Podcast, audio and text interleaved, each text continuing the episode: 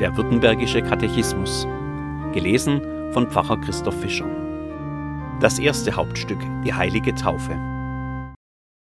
Was ist die Taufe?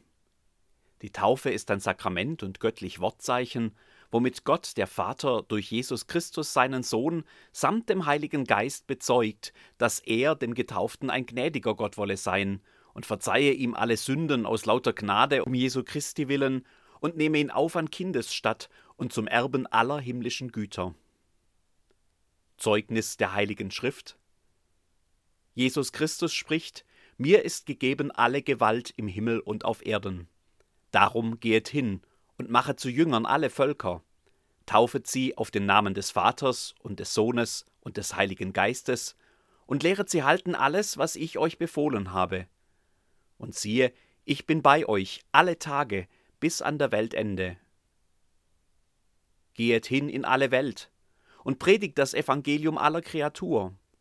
Wer da glaubt und getauft wird, der wird selig werden. Wer aber nicht glaubt, der wird verdammt werden.